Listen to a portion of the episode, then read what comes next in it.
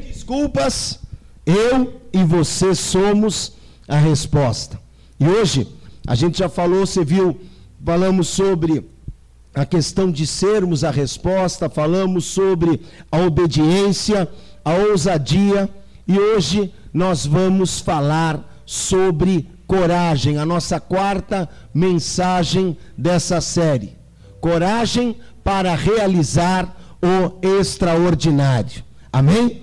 Deus vai derramar sobre nós essa porção especial. Na semana que vem, nós vamos falar sobre a fé que move o sobrenatural. Semana que vem, último domingo do mês, a fé que move o sobrenatural. E no dia 4 de agosto, encerrando então a campanha, o coração alinhado com o céu.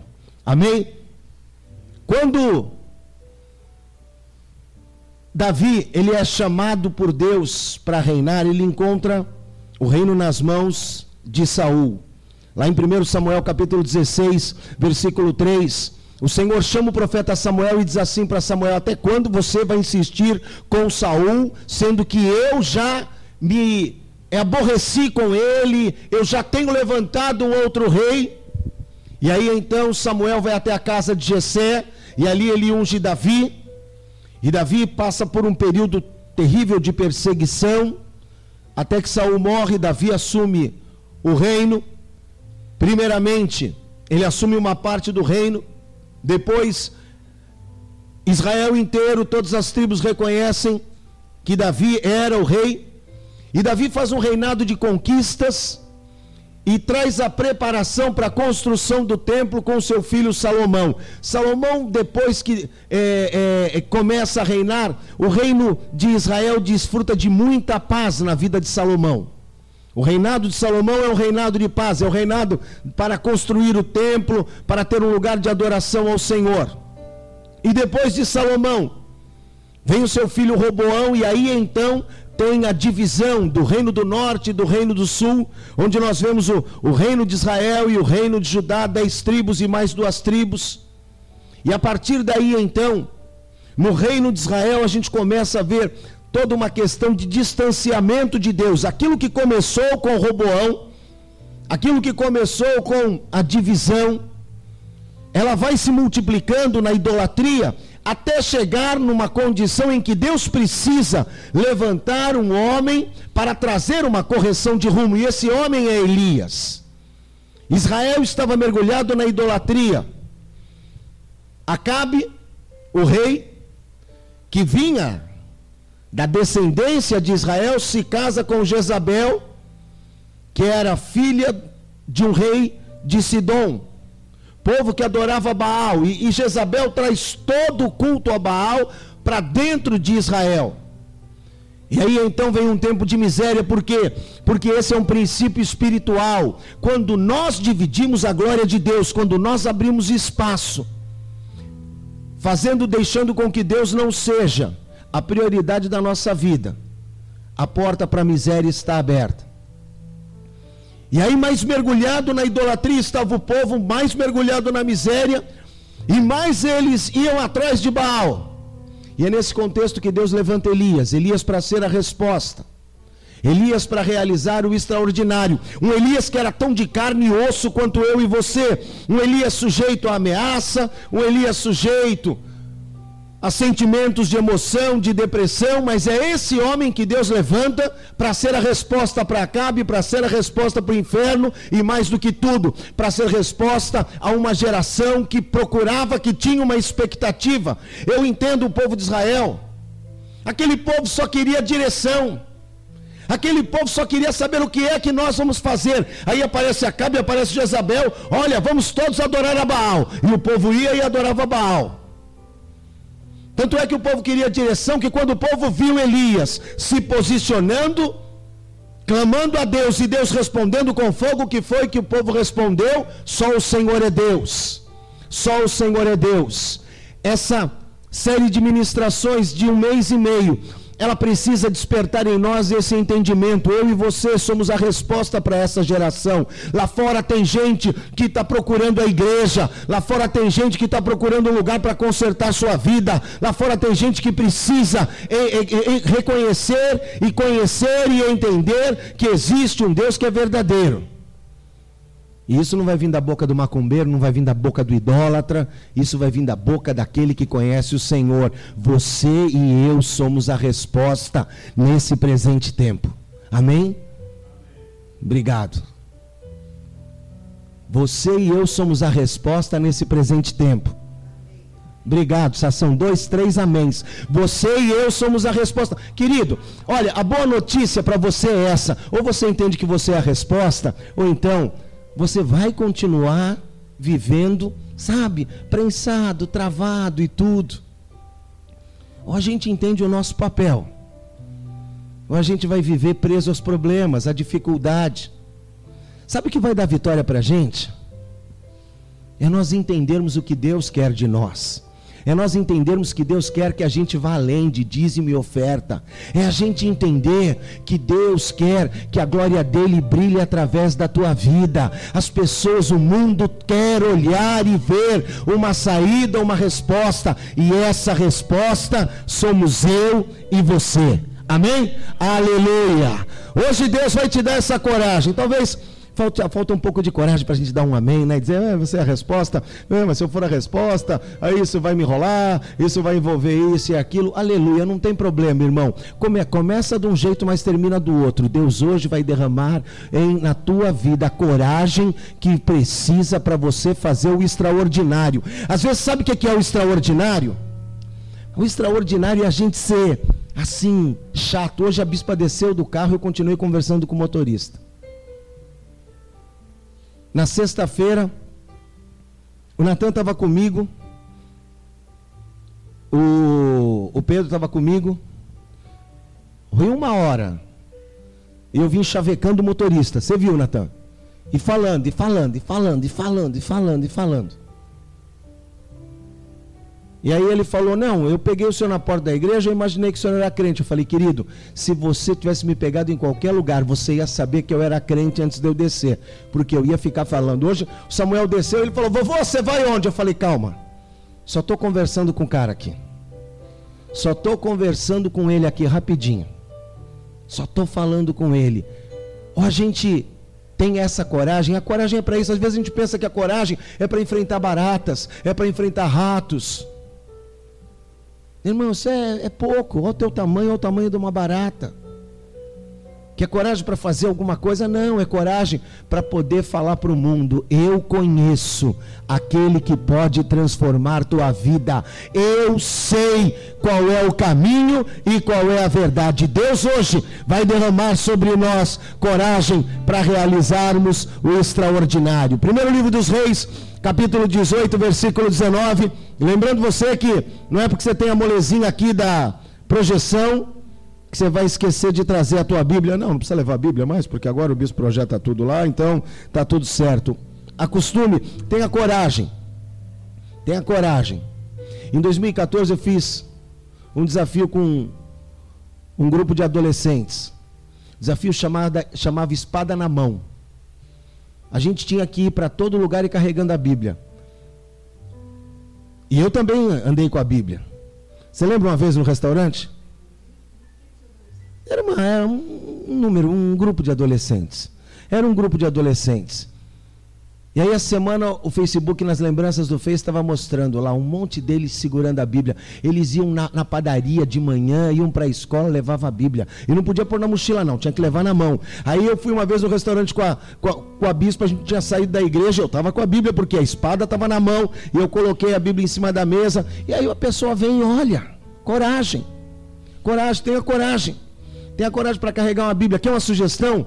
Não carrega essas Bíblias é, aí que a bispa me gosta. Pega aí, mostra a Bíblia, o tamanho. Olha o tamanho da Bíblia, irmão. Isso aí, isso aí dá escoliose, lordose. Isso aí dá problema na coluna. Ou, essa aqui é Bíblia, ó, é simplesinha, não tem estudo. Deixa essa em casa. Deixa essa em casa. A mulher tem, né, a Bíblia da mulher, aí tem desenhinho, tem rosinha, tem florzinha, tem 365 estudos, um para cada dia do ano, tem uh, o programa de oração e tudo mais. Aí fica pesado, fica difícil de carregar. Bispo, e a tecnologia? A tecnologia, irmão, é uma benção. Isso é tecnologia, isso aqui é tecnologia, a televisão é tecnologia, a gravação é tecnologia, mas nada substitui aquilo que é uma boa Bíblia. Amém? Porque até mesmo no celular ninguém vai saber que você tem Bíblia. Então, é uma ótima maneira de você evangelizar. Tenha coragem para isso. Primeiro livro dos Reis, 18, 19. Convoque agora todo o povo de Israel para encontrar-se comigo no Carmelo. Olha a ousadia de Elias. Sabe com quem ele está falando?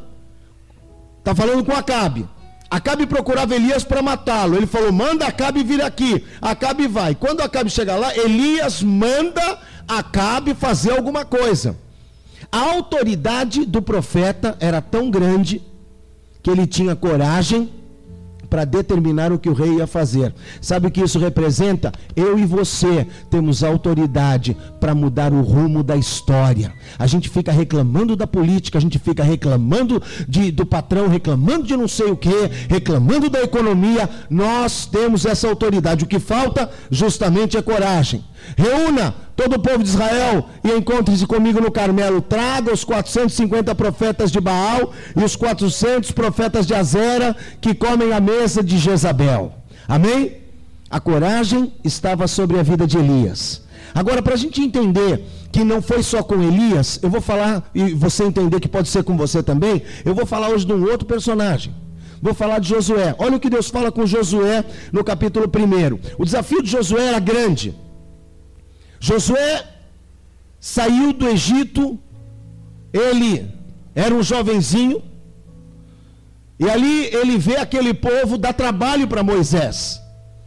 E quando Moisés morre, Josué é indicado por Deus, Josué é a pessoa eleita e escolhida por Deus para ocupar o lugar de Moisés. O desafio era grande. E aqui Deus começa a falar com Josué, no capítulo 1, e no versículo 9, Deus diz assim: Josué, não fui eu que te ordenei?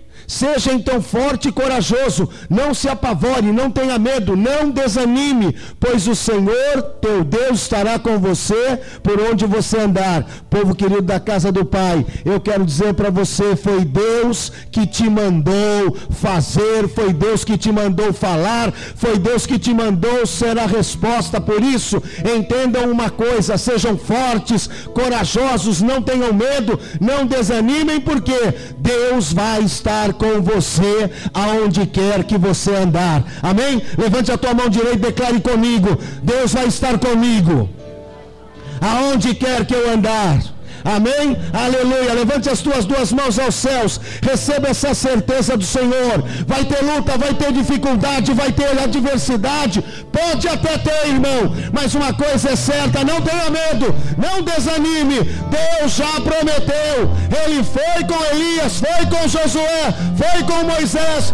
Ele será conosco também, em nome de Jesus. Amém? Aleluia. Aplauda bem forte ao Senhor.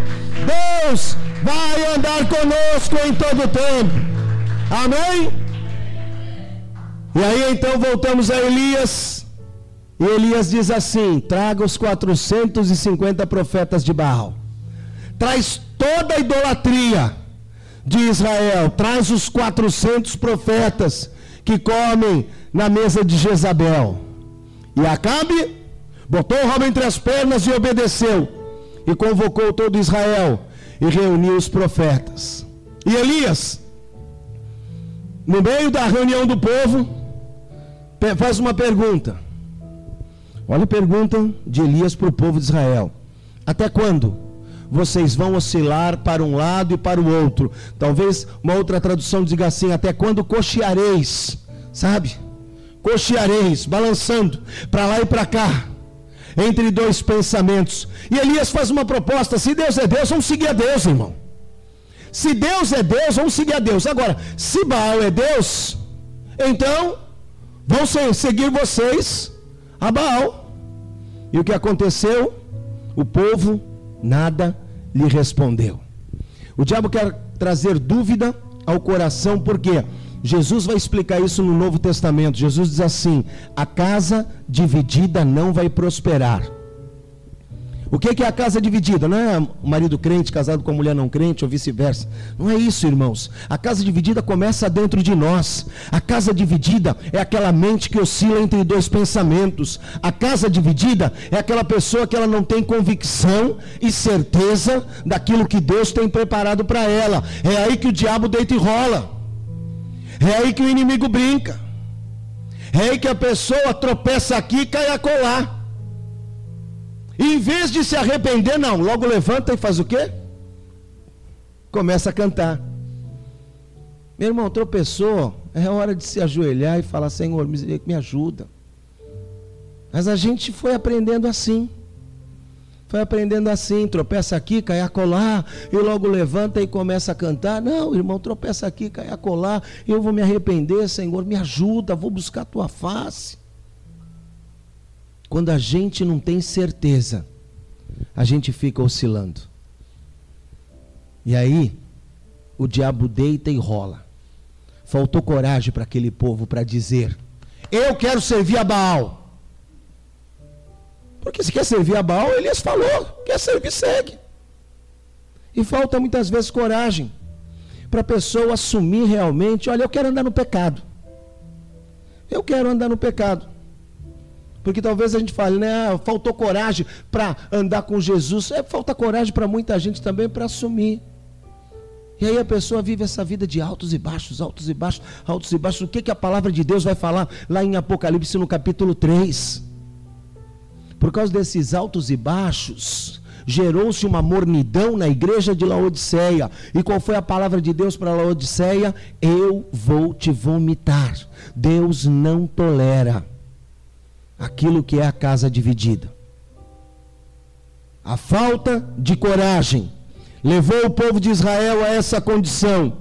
E o povo nada respondeu a Elias. Então Elias disse: Me tragam dois novilhos, escolham eles um, cortem em pedaços, ponham sobre a lenha e não acendam o fogo. Eu vou fazer a mesma coisa. Eu vou preparar o novilho, eu vou colocar sobre a lenha, eu vou acender o fogo nela e vocês vão invocar o nome do seu Deus de Baal, eu vou invocar o nome do meu Deus. E olha uma coisa: o Deus que responder com fogo, o Deus que responder com fogo, esse então é Deus. E aí o povo falou: boa essa palavra, né? Por quê? Porque eles queriam uma resposta. A gente não sabe, Elias, a gente não tem coragem para responder, mas você está dando o caminho, a gente acha legal, boa essa palavra. E aí no versículo 27, eles prepararam tudo lá, puseram lá as pedras, você conhece a história? Puseram as pedras, puseram o altar, puseram o novilho. E os profetas de Baal ficaram se cortando lá e gritando. Aí Elias começa. Eu gosto, de, eu gosto de Elias porque Elias é tão humano quanto eu e você, que Elias entra no processo de depressão, sai do processo de depressão, não fica lá curtindo a depressão, não, viu, irmão? Não entra no luto, ai, estou no luto, isso e aquilo, eu tenho meu tempo. A hora que Deus foi lá e tocou em Elias, Elias levantou e foi cuidar da vida. Salmo 30, versículo 5: Na tua vida, choro tem começo, meio e fim. A gente tem que ouvir mais pagode do mundo para entender isso. Grupo Clareou. Quem riu? Você, Renata? Toca? Não, não toca no playlist, não toca, né? Lá não toca. Mas tocava na finada. Na finada tocava, né? Pois é. Pois é, aí eu tô outro dia vendo. E eu não sabia o que era aquilo. E eu falei, rapaz, que banda de pagode gospel profissional é essa? Né? Olha os caras ministrando aqui, e eles estão gravaram um clipe lá em cima do, do, do, do, do Cristo Redentor. Eu falei, oh, que maravilha. Que grupo é esse? Clareou. Eu falei, sangue de Cristo tem poder. As pedras estão clamando, irmão. As pedras estão clamando. E agora só toca online. agora só toca online. O choro pode durar a noite toda, mas a alegria vai vir ao amanhecer. Aleluia, boa notícia de Deus é essa. Na tua vida, luto tem começo, meio e fim. Eu vou falar para você que a gente é tão. Nós somos covardes e nós nos acomodamos, irmãos. Nós nos acomodamos. A caminha do choro é quentinha. A caminha do choro me preserva. Tem gente que fica torcendo para que chova no Rio de Janeiro, o Rio de Janeiro fica alagado para ele não ir trabalhar. Que gosta de quando muda o tempo ele pega a gripe. Ah, tô mal, ah, vou dormir, ah, vou, isso e aquilo. É bom, né? É bom mesmo quando chove, ficar um pouquinho mais, mas Deus quer mais da gente. Deus quer nos dar coragem. Coragem para viver aquilo que ele já preparou para nós. Os profetas de Baal então começam lá e não acontece nada. E como eu disse para você, por que eu gosto de Elias? Elias é humano, Elias começa a fazer piada. Elias tem senso de humor, irmão, isso é bíblico. Deus usou um cara que tinha senso de humor. Olha o que Elias fala. Gritem mais alto. Ele é Deus. Talvez esteja meditando, ocupado, viajando. Talvez esteja dormindo. Imagina o desespero dos profetas de Baal. E Elias ali fazendo piada da situação dele. Aquele que conhece a Deus, que tem intimidade com Deus, ele pode ter a certeza que o choro pode durar a noite toda, mas vai ter alegria na vida dele em nome de Jesus. Amém? Coragem, Zorobabel, declara o Senhor, coragem Josué, filho de Josadaque, coragem. Ao trabalho, ó povo da terra, declara o Senhor, porque eu estou com vocês. Coragem, trabalhar, porque Deus está conosco. Repita comigo: coragem, trabalhar, porque Deus é por nós. Amém? Deus é conosco, aleluia. Deus é conosco. Deus é conosco. Eu falei para você do livro que deu origem a essa série de ministrações, é um livro do pastor Marcelo Toche de, de Sorocaba. Eu fui numa conferência em junho e ele estava lá. E foi tremendo. Quanto mais obedecemos a Deus, olha o que ele diz, mais longe o Senhor nos levará, porque a obediência gera a revelação para os nossos próximos passos e para e como chegar ao nosso destino. Amém? Obediência me leva para perto de Deus. Estar perto de Deus traz a direção que eu preciso. Mas a obediência, ela vai demandar coragem. Deus falando com Josué: seja forte e corajoso, porque é você, Josué, que vai conduzir esse povo para herdar a terra que prometi. Somente uma coisa, Josué, só uma coisa: seja forte e corajoso o resto é comigo. Tenha cuidado de obedecer a lei que o meu servo Moisés lhe ordenou. Não se desvie dela, nem para a direita, nem para a esquerda, por onde quer que você vá, para que você seja bem sucedido. Não deixe de falar as palavras deste livro da lei e de meditar nelas de dia e de noite, para que você cumpra fielmente tudo que nele está escrito. Então, os teus caminhos prosperarão eu gosto de uma tradução que diz assim: então você vai fazer prosperar os teus caminhos. A tua obediência vai fazer prosperar e vai te trazer sucesso. Amém? Aleluia. Não fui eu que te ordenei? Seja forte e corajoso, não tenha medo, não desanime o Senhor, o teu Deus é com você por onde quer que você andar. E João 14, 12, eu falei sobre isso, na, acho que na primeira semana que a gente começou essa série que Deus tem essas. Não, foi antes dessa série, foi quando eu falei sobre transformação. Durante muito tempo eu achei que, por exemplo, pregar através da internet seria viver esse versículo. Ah, eu estou fazendo uma obra maior do que Jesus fez. Jesus pregou para 15 mil, você pode pregar para milhões de pessoas, você pode pregar para o mundo todo. Isso aqui tem a ver com transformação. A obra maior que pode acontecer na nossa vida é nós sermos transformados. A obra maior que pode acontecer na nossa vida é nós sermos transformados. Por isso é que tem muita gente que está na igreja e não muda, não muda, não muda, é aquele mesmo problema. A gente precisa entender isso. O Senhor tem uma obra maior para nós, uma obra de transformação. Na verdade, verdade vos digo: aquele que crê em mim fará as obras que eu faço e obras maiores ainda fará, por quê? Porque eu vou para o meu Pai. Para receber a coragem, e realizar o extraordinário. Em primeiro lugar, o que é preciso? Faça a tua parte e confie nas promessas de Deus. Amém? Repita comigo: eu vou fazer a minha parte e vou confiar no Senhor. Amém? Aleluia. Josué 1,6. A gente vai falar sobre Josué então. Seja forte e corajoso. Essa é a tua parte, Josué. Porque é você que vai conduzir o povo para tomar posse da terra, porque eu já jurei, eu já jurei a seus antepassados. Amém? A gente acabou se acostumando o seguinte: a terceirizar a responsabilidade para os outros. E isso é uma herança que já vem da nossa raiz romana. Né? Eu vou contar para vocês. Eu, eu, eu cresci e, e, e, e passei a, a minha infância e a minha adolescência vendo isso. Da parte do meu pai, foram só dois filhos. A, a minha avó né, teve o meu pai e um tio meu. E esse tio meu faleceu, então ficou só meu pai, como se meu pai fosse filho único. Mas da parte da minha mãe, são oito irmãos, seis meninas e dois meninos. Os meninos eram os mais velhos, depois vieram as meninas. Veio a minha mãe, aí vieram as minhas outras tias. A, a Vera, a Ivone, a Beth, a Margarete e a Nadima. Aí, peraí, eu esqueci alguém? Vera, Ivone, Beth.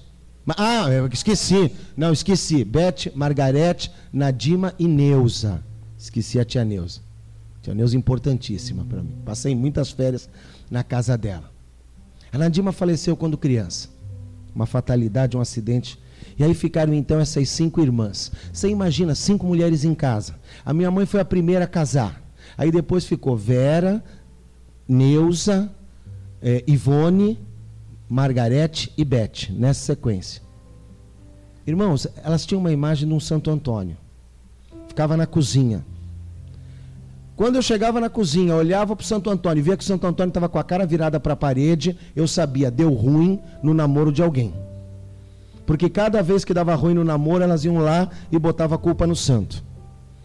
Aí teve um dia que eu vi que a coisa estava mais preta. O santo estava de cabeça para baixo. Aí eu falei, é Santo Antônio, a coisa tá ruim aí, hein? Mas teve um dia que piorou, irmão. Não é assim? Você acha que, né? Alguém fala, nem tudo está perdido. É verdade, tem algo mais a perder. Quando você acha que está ruim, pode ficar pior. Você já tomou um couro da barata quando você pensa que matou, a sem vergonha sai voando. A barata avua. Santo Antônio de costa para a cozinha, de cara para a parede. Santo Antônio de cabeça para baixo. Santo Antônio dentro de uma vasilha d'água mergulhado na água, de cabeça para baixo. Aí eu descobri que o santo devia ser escafandrista, né? Mas aí chegou um dia que eu, eu olhei, e sabe aquela coisa que você olha assim, você vê, pô, parece que está faltando alguma coisa, mas o santo estava normal, estava fora d'água, estava na prateleirinha dele, tinha uma luzinha para iluminar e tudo mais. Mas eu falei, está faltando alguma coisa. Neném no colo. Pegaram uma, uma serra de arco de serra, tiraram o menino Jesus do colo dele, uma das tias, e falou para ele: Eu só devolvo depois que tu resolveu o problema lá com o noivo, com o namorado. Sério, irmãos? É? Foi assim. Assim que a gente cresceu. Assim que eu cresci terceirizando a responsabilidade para outro, para o santo. Aí depois a responsabilidade foi para o pastor. E aí me espiritualizei mais. Agora a responsabilidade é de Deus. Fazei prova de mim, diz o Senhor. Senhor, eu já determinei. Senhor é contigo, querido, querida. Entenda uma coisa: o que você e eu temos que fazer, ninguém vai fazer. Josué aprendeu isso bem. Lá em Josué no capítulo 3, quando tem que atravessar o Jordão, sabe o que Deus falou para ele? Quando a planta do pé do sacerdote tocar na água do Jordão, o Jordão vai abrir sabe o que é isso? Obediência, ousadia e coragem. Senhor, não dá para abrir o Jordão antes? Queremos que Ele, Deus, faça a nossa parte. Queremos que Deus interfira em tudo a nosso favor. Não. Tem coisa que eu e você vamos ter que realizar. Porque Deus nos chamou para uma missão aqui na terra. Amém? E eu quero dizer para você: Deus quer nos usar. Deus quer nos usar para levar resposta para o mundo, para ser sal, para ser luz. Deus quer destravar nossa vida para que nós possamos cumprir o nosso papel na terra. Amém? Faça a tua parte e confie. Vou até voltar aqui para você poder ver a tua parte e confie nas promessas de Deus. Amém? Aleluia. Creia, creia. Não é fácil. Não é fácil avançar. Pelo contrário, no vídeo, né, tem uma hora que fala assim: Deus muitas vezes não chama a gente no momento mais tranquilo, mais fácil. Deus vai chamar no momento difícil. Deus vai chamar no momento em que está todo mundo desesperado, está todo mundo correndo, está todo mundo querendo abandonar o barco. Você vai ser tentado a desistir, mas eu quero dizer para você: Deus é contigo, aonde quer que você vá, amém? A cada passo de obediência que você dá, uma porta para a próxima fase é aberta, amém? Já jogou videogame? Não, então vai jogar videogame. O bispo hoje está assim, né? Eclético. Vem com o grupo Clareou, agora com videogame. Pois é, a cada fase que você vai vencendo, vai perseverando, é mais vida que você ganha, é mais força que você ganha, é mais Hadouken que você vai poder dar no inferno. Vá, faça a tua parte. Amém? Avance, creia na promessa. Aquele que prometeu, ele é fiel para cumprir. Amém? Aleluia. Levante a tua mão direita e declare comigo: Eu quero obedecer as instruções de Deus. E o Senhor vai me capacitar para a próxima fase. Amém? Aleluia. Então faça a tua parte, obedeça, creia e o mais ele vai fazer em nome de Jesus. Aplauda bem forte ao Senhor. Aleluia. Amém? Aleluia em nome de Jesus. Em segundo lugar, obedeça a Deus e ande em integridade.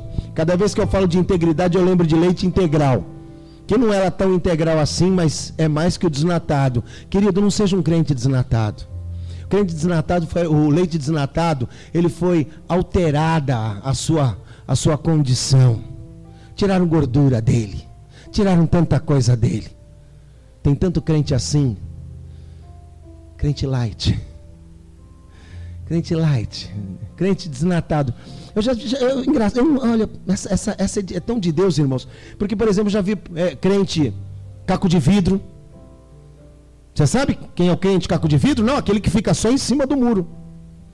É. Outro dia eu vi uma ilustração muito legal. Tinha um muro, do lado de cá, o céu, Jesus e seus anjos. Do lado de lá, o inferno e a capetada. O crente em cima do muro. Jesus e os anjos gritando: pula para cá, pula para cá, pula para lá. Do lado de cá, o diabo. O diabo sentado, numa cadeira de praia, se espreguiçando, tomando água de coco. Aí vai alguém lá e pergunta: Diabo, você não está preocupado? O cara está em cima do muro. Sabe o que o diabo responde? Estou tranquilo. O muro é meu. O muro já é meu. Essa indecisão já é minha. Lembra da mornidão? Essa vidinha já é fechamento. É fechamento. Não estou preocupado.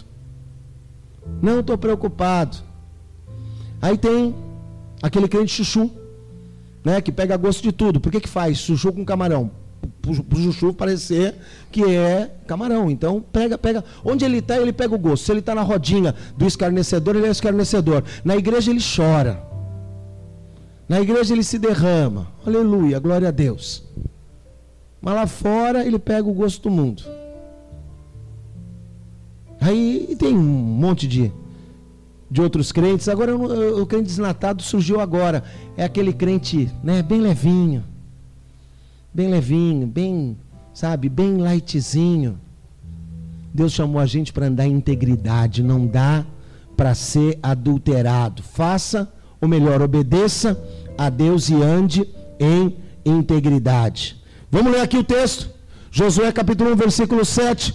Seja forte muito corajoso, tenha cuidado de obedecer a toda a lei que meu servo lhe ordenou, não se desvie dela, nem para a direita nem para a esquerda, para que você seja bem sucedido por onde quer que você andar. Amém? Repita comigo, antes da conquista, vem a santificação. Amém? Antes da conquista, irmão, não vem oferta, não vem dízimo, não é isso.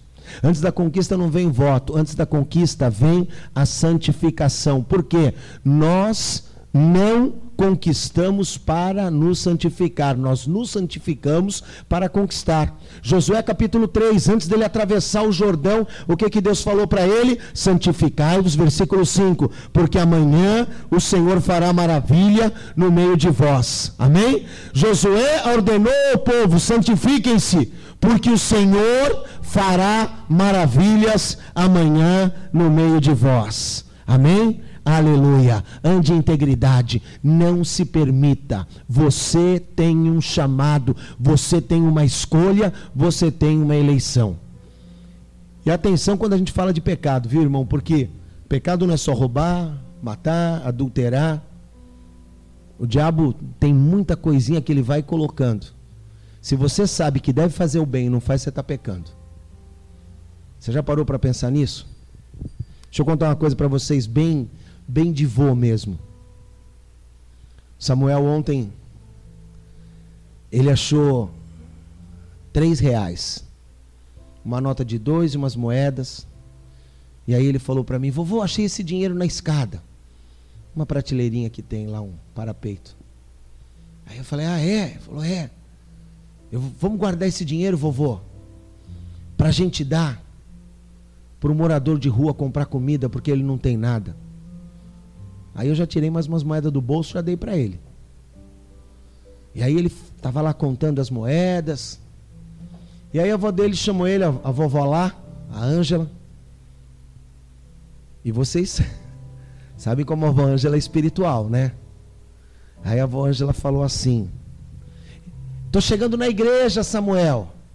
Eu vou orar por você. Aí a Paula pilhou e falou, né?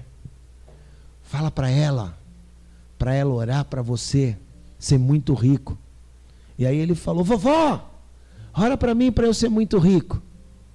Aí a Ângela falou: Vou orar para você ser muito rico. Aí a Ângela perguntou: E você quer ser rico para quem? Para que, que você quer ser rico? Vovó, para ajudar o cara que mora na rua. Para ter muito dinheiro para dar comida para quem mora na rua. E aí não foi a Paula, nem o Laerte, nem ninguém que, so, que soprou. Aí nessa hora, a Ângela já começou a dar rajada de glória e rodar na porta da igreja. Porque o manto já começou, irmãos. Pois é. Pois é. Se eu sei que eu devo fazer o bem, eu não faço. Eu estou pecando. Integridade é eu fazer tudo aquilo que tem que ser feito. Deus já preparou, Deus já escreveu, Deus já tinha reservado cada situação. Nós vamos obedecer e vamos andar em integridade. Amém? Aleluia. Deus tem coragem para nós. E para isso, creia, Deus tem o melhor para a tua vida. Levante a tua mão direita e declare comigo: o melhor de Deus ainda vai acontecer na minha vida. Amém? Aleluia. Fica com as tuas duas mãos levantadas. Como servo de Deus, eu quero profetizar e declarar: os melhores dias das nossas vidas ainda não aconteceram.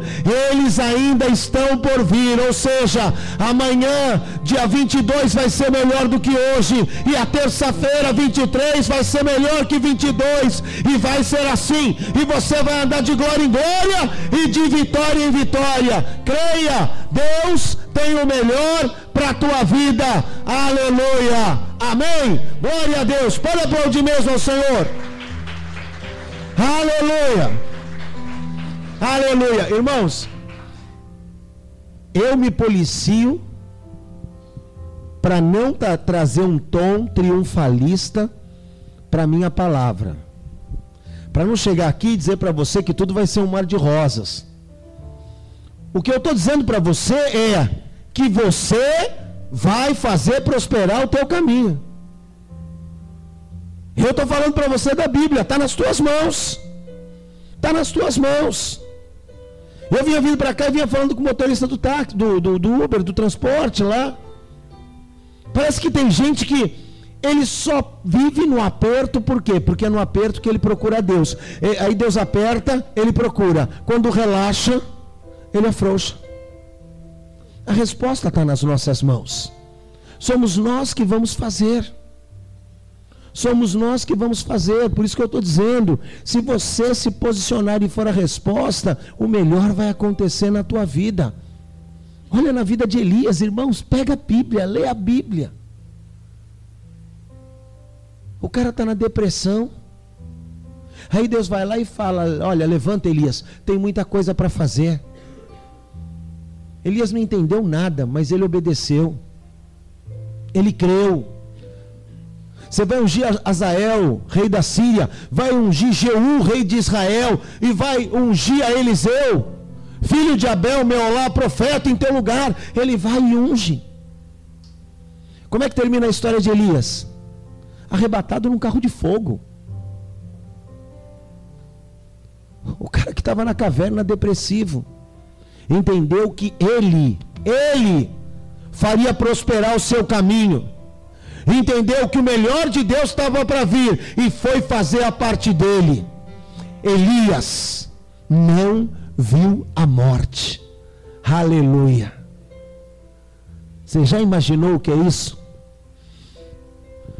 Tem gente que fala assim: não, o melhor de Deus já veio. O melhor de Deus é Jesus Cristo.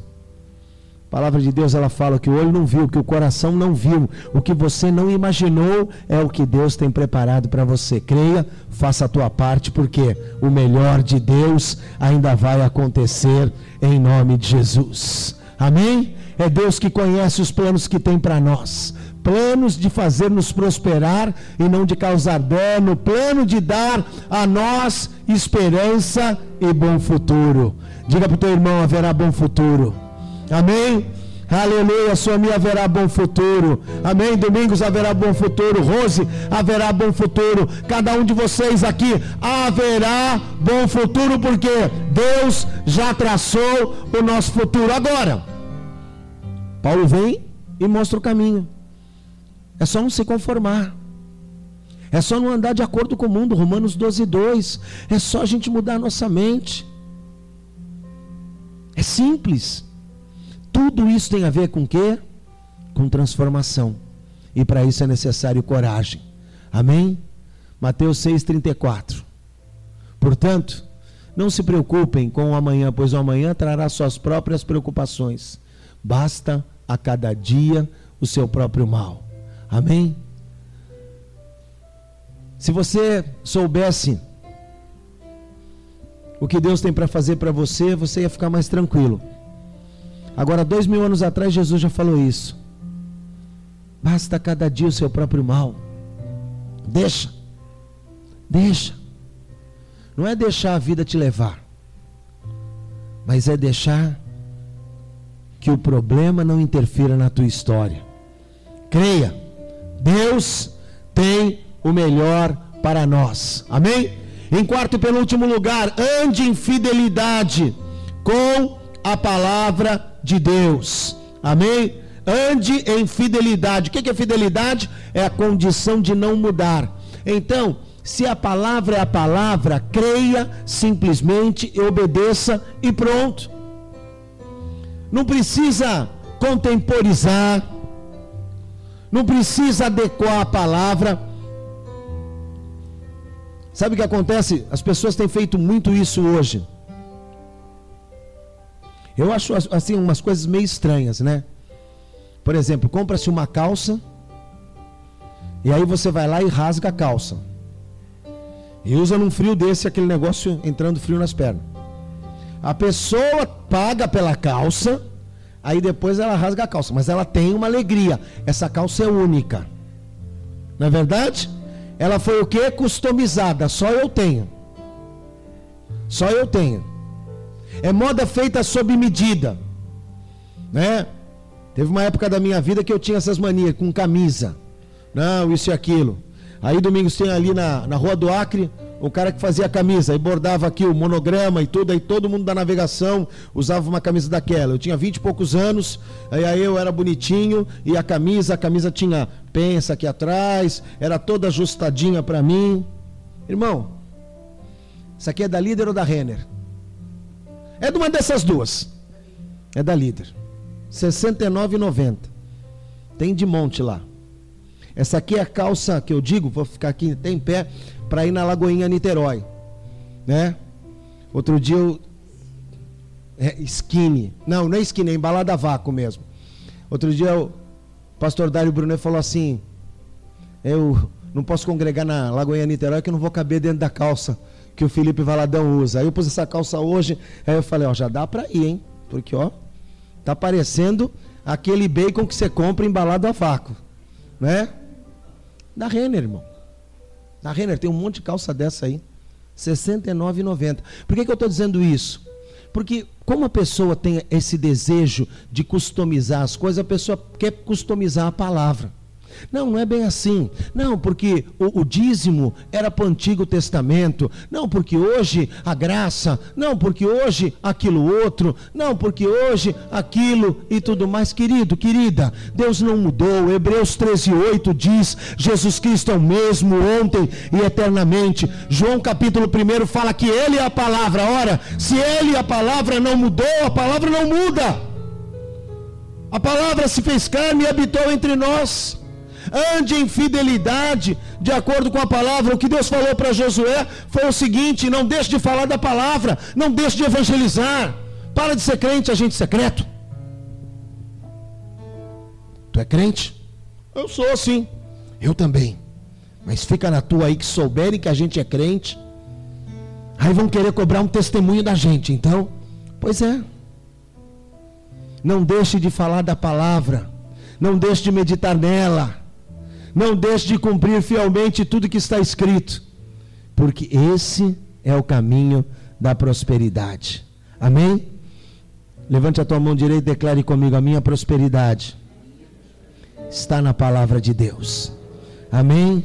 Aleluia. A nossa prosperidade está na palavra. E por fim, para a gente encerrar, vença o medo do desconhecido para avançar. Sexta-feira, fui ministrar lá num bando de adolescente e eu fui falar sobre medo. Eu perguntei para a galera, né? Medo é bom ou é ruim? Aí levantaram a mão. Tem gente que diz que é bom, tem gente que diz que é ruim, tem gente que não, não quer dizer nada. E medo realmente tem esses dois lados, né? Por quê? Porque o problema não é o medo, o problema é o controle. É a mesma coisa que dinheiro. Dinheiro é bom ou é ruim? O problema é quando o dinheiro te controla problema é quando o medo te controla. Choro é bom ou é ruim? Tem que chorar, mas choro tem começo, meio e fim. É simples, é isso. Segundo Crônicas capítulo 20, versículo 3, Josafá teve medo, é vergonha? Josafá diz: "Não, eu vou buscar o Senhor toda vez que eu tenho medo". Irmão, você é feito de carne e osso. Paulo fala, escrevendo aos Tessalonicenses no capítulo 5, o vosso espírito, alma e corpo. Repita comigo: espírito, alma e corpo. Amém? Agora, quem é que te domina? É o teu corpo? Cansado. Cansado para ir para a igreja hoje de manhã. Irmão, é só de manhã, viu? A noite é outra pegada, é outra coisa. Quer ver o Zezé tocar é de manhã. E a Bia cantar. À noite Zezé não está cantando mais. Nem tocando mais. Só está na escolinha do professor Lafayette. O professor é outro. Aí está cansado. Se a bispa não tivesse aqui, eu ia dizer que quando eu estava desviado, eu engrenava de sexta para sábado no pagode, de sábado para domingo no outro pagode, no domingo ia para a praia e na segunda-feira ia trabalhar e não tinha tempo ruim. É, mas naquela época, né, o senhor não tinha 50 anos, irmão, que isso? Para a carne, o cara vai estar sempre pronto. A gente precisa ser maduro.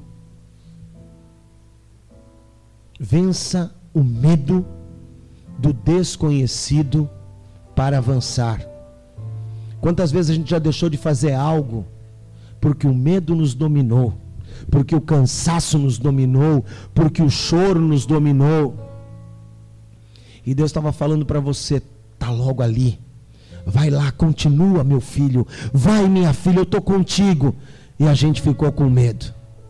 A coragem vai trazer vitória sobre o medo. Seja forte e corajoso, Josué. Não tenha medo nem desanime, pois o Senhor, seu Deus, estará com você por onde você andar. Amém?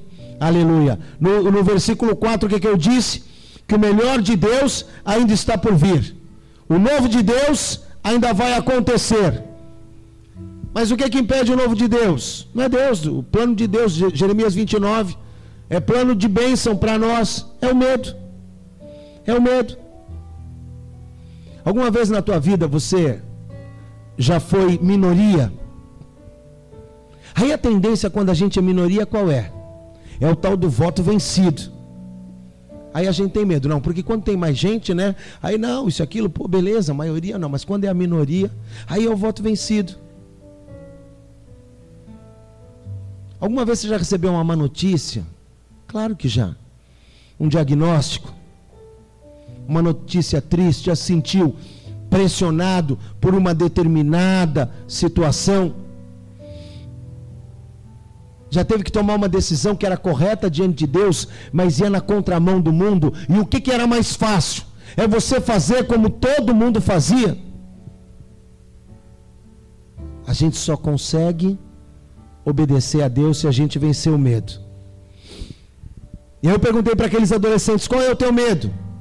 Tinha medo de altura, tinha medo de morrer, tinha medo de Jesus voltar e você ficar. Aí o Natan, depois conversando comigo, falou: Poxa, ninguém tem medo do pai e a mãe morrer. Tá vendo, Michel e Roberto? Não sei se são amados? É. Pois é, né? Quem vai pagar as contas, né, Natan? Não pode morrer, não. Pode morrer, não. É. Qual que é o teu medo? Você tem medo de fracassar? Até colocar o óculos para poder enxergar melhor. Tem medo de morrer? Tem medo de ficar sozinho? Tem medo de não falhar? Tem medo de na tua velhice não ter alguém que te ponha no sol? Deixa eu falar para você, pior que não ter alguém que te ponha no sol é não ter alguém que te tire do sol. Porque pode te colocar no sol e te esquecer lá. É, irmão? Você nunca tinha pensado nisso, né? Tem coisa que a gente só pensa quando a gente é provocado. Uma vez estava assistindo um filme. A bispa que escolheu. Eu não escolho filme assim, não. E eu estou deitado no colo dela. Filme que ela escolhe. Ontem ela escolheu um filme legal. Graças a Deus ninguém morreu, né? A mulher não morreu, não teve câncer, não teve nada. Nesse, a mulher do cara morre, o cara fica viúvo. Nossa! E no meio da cena de todo mundo voltando do cemitério, aquele clima terrível, qual foi a pergunta dela? Amor, se eu morrer, você vai casar de novo? Eu não vou falar para vocês qual foi a minha resposta, não. Mas eu olhei para ela assim, eu falei, eu nunca tinha pensado nisso. Mas eu vou começar a estudar esse caso. Aí um dia em 2013, ela caiu, bateu com a cabeça. Aí correram, levaram álcool, levaram vinagre, levaram um monte de coisa. E o que, que aconteceu? Não, a bispa caiu na unção, bateu a cabeça. Falei, mas tá tudo aí, assim, tá tudo sob controle. O que controle? Estão dando álcool para cheirar. E eu fui lá e me ajoelhei. E tem um texto em Atos, no capítulo 20, 21, que diz que Paulo abraça o cara e a vida volta, né? Eu falei, eu sou teu servo. me ajoelhei lá, Sônia e abracei ela. Sabe o que aconteceu? Nada. E orei com ela como nunca orei. E não aconteceu nada. E todo mundo começou a olhar e ficar assustado. Deus é Deus de estratégia. Eu cochichei no ouvido dela. Somi, nós estamos em fevereiro. Se tu morrer hoje, antes do teu aniversário, que é em agosto, eu vou estar tá casado com uma novinha. Irmão, você já assistiu? Já assistiu o Exterminador do Futuro? O cara tomou tiro até não poder mais. Daqui a pouco, a mão dele. Bzz, bzz, aí daqui a pouco o dedinho. Bzz, eu falei, calma, gente. A vida está nela. Aleluia, bispo, que oração de poder. Eu falei, tudo é argumento. Tudo é argumento. Tudo é argumento. Vença o medo. Vença o medo de ficar viúvo. Aleluia. Você tem medo de quê? Você tem medo de quê? Já parou para pensar naquilo que você tem medo? Teu marido está na unção de Elias, minha filha. Daqui a pouco vai cair fogo do céu. Elias fazia piada. Salmo 2, versículo 4. Alguém acha aí, por favor, Salmo 2, verso 4. Coloque-se de pé e com voz de arcanjo leia para mim, por favor. Salmo 2, verso 4. Quem vai achar? Quem tem Bíblia, né? Aí já começa. Aí, oh, dá para projetar? Não, não dá não, mano.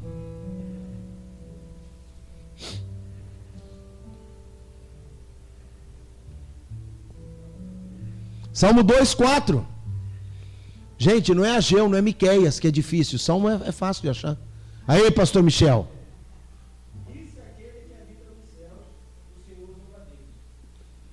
Diz aquele que habita no céu, o Senhor zomba deles. Disse aquele. Ri. Ah, ri-se. Amém. Alguém tem a tradução sua diferente?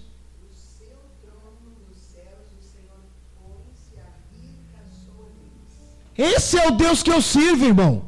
Um Deus bem-humorado. Do alto do seu trono, Deus olha para os seus adversários, ri e zomba deles. Pronto. O nosso Deus é Deus de bom humor, é o Deus de Elias. É. Você acha que no céu vai ser o que? Arpinha? No céu Jesus vai sentar e vai contar as coisas mais engraçadas que você ouviu, porque no céu não vai ter choro, irmão. Então vai ser só alegria. É. Aleluia. Por isso que o céu é um lindo lugar. Deus tem coisas grandes e preciosas para você, mas você precisa ter coragem de vencer o medo. A conquista faz parte do plano de Deus. Onde é que Deus quer te levar? Deus quer te levar ao grande, porque Ele é a tua luz, a tua salvação. De quem terei medo? O Senhor é o meu forte refúgio. A quem eu temerei? Amém? Deus pode te conduzir a fazer o que ninguém ainda fez. Vamos ficar de pé? Aleluia. Coragem para o extraordinário. Levanta as tuas mãos aos céus, fecha os teus olhos. O Senhor quer te levar a viver mudanças que você jamais poderia sonhar ou imaginar coisa que você nunca experimentou. Deus quer te usar para abençoar outras pessoas e para levá-las a uma condição que elas nunca imaginaram. Na tua família, na tua casa, na tua escola, no teu trabalho. Mas da mesma maneira, como Deus levantou Elias, Deus quer te levantar nessa geração para falar aquilo que ninguém teria coragem de falar e aquilo que muitos não gostariam de ouvir. E é por isso que a gente precisa de coragem. E essa coragem não é humana. Não é a coragem para fazer um voo de asa delta, de parapente ou escalar uma montanha. Ou nadar no mar de tubarões. Não é uma coragem sobrenatural que vem através da presença, da unção do Espírito Santo de Deus na nossa vida. E é por isso que você sabe quantos momentos difíceis na tua vida em que você não soube como lidar. Sabe o que faltou para você? O entendimento para pedir coragem ao Senhor. E hoje Deus está abrindo o teu coração, está abrindo teu entendimento para isso. As lutas virão, muitas vezes os momentos não serão, os ventos não serão favoráveis, mas é aí que você vai clamar ao Senhor e vai pedir coragem. Pedro precisou de coragem para sair do barco e andar sobre as águas. E essa coragem só pode vir do Senhor. A coragem para vencer o dia a dia, o medo, o silêncio, o desconhecido. Vai desejando agora e vai pedindo para Deus.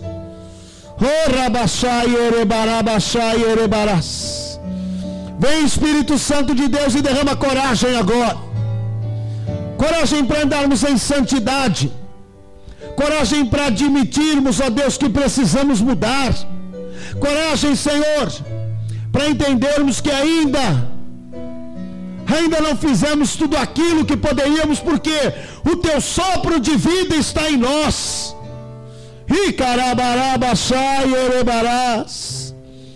Oh, aleluia, toda a paralisia que o medo possa ter gerado na tua vida. Eu repreendo em nome de Jesus. Lança fora essa paralisia e receba a coragem do Espírito Santo de Deus. Coragem para enfrentar os teus medos. Coragem para apresentar Jesus Cristo aonde quer que você vá. Coragem para colocar tuas, tua vida na mão dele e nunca mais tomar de volta. Coragem para viver uma caminhada de glória em glória, de vitória em vitória. Deus te trouxe aqui nessa manhã, sim, só Deus poderia te trazer aqui nessa manhã. Você não veio aqui porque você desejou, não, não, não. Entenda isso, querido, querida. Nós não viemos aqui porque porque nós desejamos, nós não viemos, eu não vim aqui porque eu sou o pastor da igreja. Você não veio aqui por causa de um café, nem porque hoje é domingo, é dia de vir à igreja, não, não. Você veio aqui porque o Senhor te trouxe para te dizer: tenha coragem, filho, tenha coragem, filha, eu estou contigo. Ei, arabaxai, arabarabaxai, arabarás. Não desista, não desista. O Senhor está com você. Ele hoje te fala. Eu derramo coragem na tua vida para você continuar, porque é você que vai fazer prosperar o teu caminho. Erga as tuas duas mãos aos céus. Oh, aleluia. Erga as tuas mãos ao céu. O Senhor vai derramar uma sanção sobre a tua vida agora lá no livro de Jeremias. Jeremias sabia o que Deus queria dele. Jeremias estava num, numa escola de formação de profetas, uma espécie de um seminário. E chegou uma hora que ele falou: Ah, Senhor, eu não sei falar, eu não passo de uma criança. Ah, meu Deus, sabe o que Deus disse para ele?